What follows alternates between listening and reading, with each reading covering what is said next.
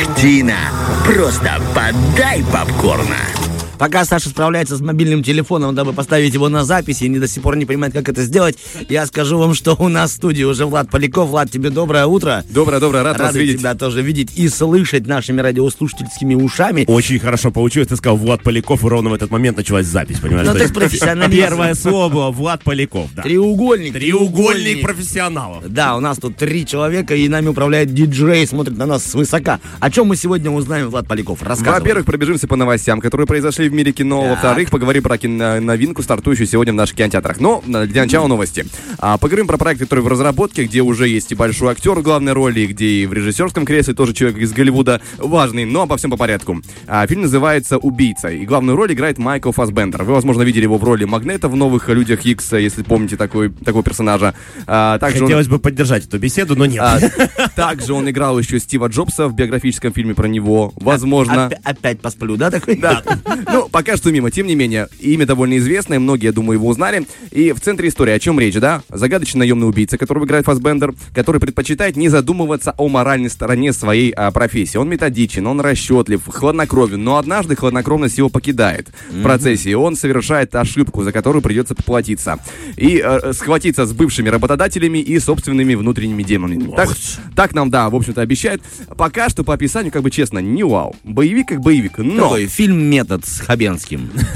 Не, ну метод был хороший. Так я тоже хорошо. Нет, я по-хорошему. а я пока что не, хвалю этот э, А, проект. это был у тебя сарказм. Да, да, да. Не различаю, прости. Обычный пока что боевик, но сейчас мы копнем глубже, потому что режиссером данного проекта выступает Дэвид Финчер. Если помните, Дэвид Финчер тот самый человек, который снимал «Семь», триллер довольно известный, и он э, снял экранизацию «Бойцовского клуба». А у меня как раз именно там Финчер все время только связан с- почему-то с бойцовским клубом. Ну вот это я тоже смотрел. Семь что-то знакомое, но не помню, если честно. Ну как, ты же помнишь, там играет Брэд Питт, Брэд Питт играет, да. Морган Фриман. И это очень тяжелое мрачное кино, очень тяжелое. Кассовый трейлер. Ну ладно, Что-то я припоминаю, найдешь да, времечко, да, да, посмотришь, да, да, ужаснешься. И, ну, если ты, конечно, любитель такого дела, А, то да, это я, рекомендую. это- это я люблю такое, реально. Не, очень люблю всякие триллеры и все остальное, что с этим связано. Ну, а конкретно этот фильм, да, он э, основан на одноименных графических романах французского писателя. Э, это Не особо известная история, тем не менее, сценарий э, адаптации был написан Эндрю Кевином Уокером, который уже ранее работал с э, Финчером над его культовой картиной «Семь». В общем, у нас э, знакомая синергия, которая предполагает интересный фильм. Поэтому я сначала говорю, что боевик как бы под вопросом, но в теории может получиться довольно интересно. Но сейчас поговорим о закулисье большого кино и какие там бывают э, интриги, движения, какие там происходят. В общем, давным-давно, в 2016 году, а, выходит э, фильм в киновселенной DC. «Отряд самоубийц» называется. Про отчаянных преступников, которых собирают вместе и отправляют на, мягко говоря, опасное задание. Там еще были Марго Робби, Уилл Смит, в общем, звездные э, люди. Но а, фильм получился, по-честному, в общем-то, провальным. И по денежкам, и по впечатлению я смотрел с большим непониманием, потому что у меня были ожидания э, к этому фильму, но тем не менее. Ожидания, честно тебе скажу, были завышены, поскольку я его ждал. Я тогда еще смотрел трейлеры кино и какие-то кино даже ждал. В то время у меня было побольше времени свободного. А, и я, честно, ну, был разочарован. Вот Ты- честно тебе скажу, потому что столько было заявок, и настолько это должно было быть ярко. Ну, потому что сам материал настолько яркий, что там казалось, ну, невозможно попасть в штангу. Но нет, они ухитрились. И вот интересно, почему. Это при всем при том, что занимался а, руководительским процессом режиссер а, Дэвид Эйр, который ранее, вот до а, «Отряда самоубийц» в 2014 году снял «Ярость», если помните такой фильм с Брэдом Питтом. Да, хорошие они на танке. А, на танке. О, очень крутой фильм. Очень Да, крутой. это его работа. И тут выходит э, отряд самоубийц, и все такие, а, чё- а что это было? А Объясните, где Брэд Питт пожалуйста». с танком? Где он? Ку- Куда он уехал-то? И вот э, Дэвид Эйр э, ранее высказывался отдельно э, кусочками про эту ситуацию, но недавно более подробно рассказал а, на одном из подкастов, что произошло. По словам Эйра, он хотел сделать «Отряд самоубийц» мрачным фильмом, но киностудия DC вмешалась и превратила его в комедию. Добавила там приколов, и началось, и пошло-поехало не как ему хотелось бы. А, цитата рассказываю, что он э, передал нам. Э, «Я взялся, говорит, за, за этот проект после ярости. В тот момент мне казалось, что я держу все под контролем, что я могу делать что угодно. Ну, потому что, как бы, крутой режиссер уже. И я приступил к работе над «Отрядом самоубийц». Съемки были именно такими, какими я хотел. Мы делали что-то подлинное, правдивое. А потом на экране вышли «Дэдпул» и «Бэтмен против э, Супермена. Зари справедливости». Если помните, был такой фильм, тоже провальный, абсолютно печальный. И вот критики как раз-таки его разгромили. И боссы такие, так, мы фильм не проверили, э, не тестировали, да. Мы э, фильм выпустили каким-то образом таким э, не- неоднозначным. Все, сейчас беремся, Дэвид Эйр, давай, мы превращаем твой мрачный фильм э, в комедию, будем делать как Дэдпул, потому что работает. И э, ранее Эйр не раз говорил о том, что он мечтает выпустить свою версию. Как было со Снайдер Катом, когда Лига Справедливости э, вышла не совсем под его управлением, да, а потом спустя время выпустили его версию. Э, интернет бурлил, интернет ждал этого. Честно говоря, я не то чтобы сильно много получил разницы, но тем не менее, вот Эйр в своей истории обещает, что это будет прям нечто иное. И нынешний глава DC, Джеймс Ганн, в личном разговоре, как он передает, рассказал, что ну, как бы будет ему зеленый свет со временем. Будет. Ура, зеленый свет, это хорошо. Подождем, подождем, что там намонтируют ребята на Я не знаю, будет ли у него лучше, конечно, но э, кто знает. Ну и в завершение поговорим еще про один интересный проект в разработке. А, стартовали съемки мюзикла об Александре Пушкине. Неожиданно, да? А, это историческая драма под названием «Пророк. История Александра Пушкина». Как сообщается в официальном пресс-релизе проекта, а, зрителям будет предложен масштабный рассказ о жизни солнца русской поэзии от лицейских дней до фатальной дуэли. А, Пушкин предстанет перед зрителями как многогранный герой, в котором а, борется темное начало и светлое. Роль Александра Сергеевича в разные годы исполнят разные актеры. В частности, как я понял, более взрослую версию исполнит Юрий Борисов. Вы могли его видеть э, в фильме, так- такая драма была «Серебряные коньки», довольно удачная, кассовая. И, кроме того, он еще сыграл главную роль в биографическом фильме про Калашникова. А, режиссер малоизвестный этого проекта, который дали, э, скажем, который будет про э, мюзикл и я не знаю, чего ждать, потому что в теории должно как бы быть интересно, потому что с такой стороны подошли мюзикл про Пушкина, я такого даже близко никогда не видел. Поэтому в теории мы можем э, получить что-то очень хорошее, тоже в, самое- в то же самое время нечто э, трудно... трудно Невообразимое, Да. назовем это так, да. Ну, поживем увидим. Даже Мюзикл, попкорн не поможет. Да, даже... Если что. Не поможет, да, попкорн, но будем верить, будем верить в наших кинопроизводителей, что все это будет хорошо. Да, ну и проверим это мы чуть позже, 14 февраля 2025 года. А, еще, еще, еще, еще есть время пообсуждать Рано что-то другое. суетимся, да. рано суетимся. Убираем, потом перенесут, потом еще полгода, потом релиз. Тарахтина. Итак, друзья, мы продолжаем. Я обещал вам киноновинку. Рассказ, точнее, о ней. И сегодня на наши экраны возвращается известная франшиза «Великий уравнитель 3». А, Известный боевик, Ой, да. как это хорошо.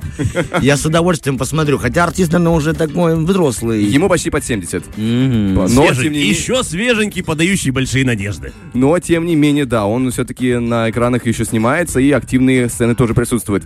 А, на MDB фильм оценили в 7,4, что довольно любопытно. В главной роли по-прежнему Дензел Вашингтон. А, Если помните, еще по фильму «Тренировочный день» появлялся э, в этом кино. А, По-прежнему бывший ЦРУшник в отставке опять находит э, проблемы и никак не может все-таки уйти на свой заслуженный покой. И э, это удивительно, потому что предыдущий фильм «Великий уравнитель 2» не сказать, что был прямо успешен. При бюджете в 60 миллионов он собрал всего-то 190 миллионов. Обычно такие цифры — это повод закончить франшизу. Очень резко, очень без поворота. То есть хватит, да, типа? Но это нехорошо по циферкам, потому что ну, он еле, он, получается, отбил бюджет, немножко взял больше. Для киностудии это мало. Потому что хотел, чтобы там было, допустим, при таких э, бюджетах, чтобы было, ну, миллионов 300. Ну, хотя бы меньшими. ку- кулер купить в офис, знаешь. Поменять, хотя бы наконец-то поменять поме- его. Поменять кулер. Воду поменять. Воду, воду, да. Налить, налить воду, Тёма. Нет, там будет золотой кулер с бриллиантами. Открываешь, и он высыпается с тебя. А, тем не менее, как говорится, шоу мозгу он, видимо, и а, по-прежнему у руля в режиссерском кресле Анту- Антуан Фукуа, который снял предыдущие два фильма. И, собственно, обо- о чем будет третья часть? А, Дензел Вашингтон, снова вышедший в отставку по-прежнему, переезжает в Италию, где находит новые силы, чтобы наслаждаться окружающим миром э, в живописном месте под солнцем и компанией друзей под боком. Однако, э, ему приходится умалчивать о своем э, прошлом от новоиспеченных друзей, как-то там отшучиваться, рассказывать какие-то истории. Да. Чем ты занимался? Я садовник, садил цветы. Да, да, да, да, да. Вся спина в куполах. Ну, ну. Ну и э, вскоре ему все-таки придется вспомнить о своих э, бы- былых навыках, о своем э, прошлом бывшего ЦРУшника, потому что над его компанией, над его друзьями, его близкими опять нависает угроза, и ему придется сделать выбор и снова взяться за грязное старое дело. Кроме того, что еще могу сказать?